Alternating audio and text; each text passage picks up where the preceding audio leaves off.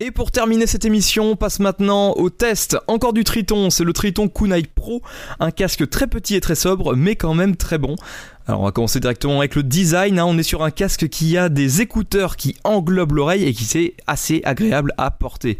Il n'offre en revanche aucune réduction de bruit. Ça peut nous permettre quand même d'entendre ce qui se passe autour de nous.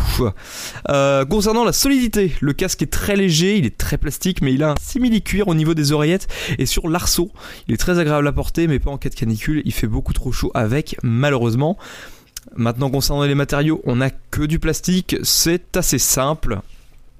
Au niveau du son, c'est le plus important. Au niveau du son, euh, bah, ça a été assez sympa. Hein. On a un son qui est riche avec des aigus, des médiums et des basses qui sont présentes, à condition d'activer le mode HD du casque. Sans mode HD, les basses sont beaucoup moins présentes, très pompeuses, euh, mais si vous activez le mode HD, là vous avez de bonnes basses. Concernant le mode 7.1 du casque, bah je suis déçu. Tous les casques 7.1 que j'ai testés jusqu'ici étaient reconnus en tant que 7.1 dans Windows, Linux, Linux pardon, et probablement Mac, ça j'en sais rien. Celui-ci, non. C'est du faux 7.1, j'ai pas trop aimé. Et au passage, j'ai peiné pour trouver les drivers. Euh, ce fut assez compliqué aussi de les trouver. Au niveau des connectiques, bah c'est de l'USB seulement, hein. le câble est de bonne qualité, ça j'approuve.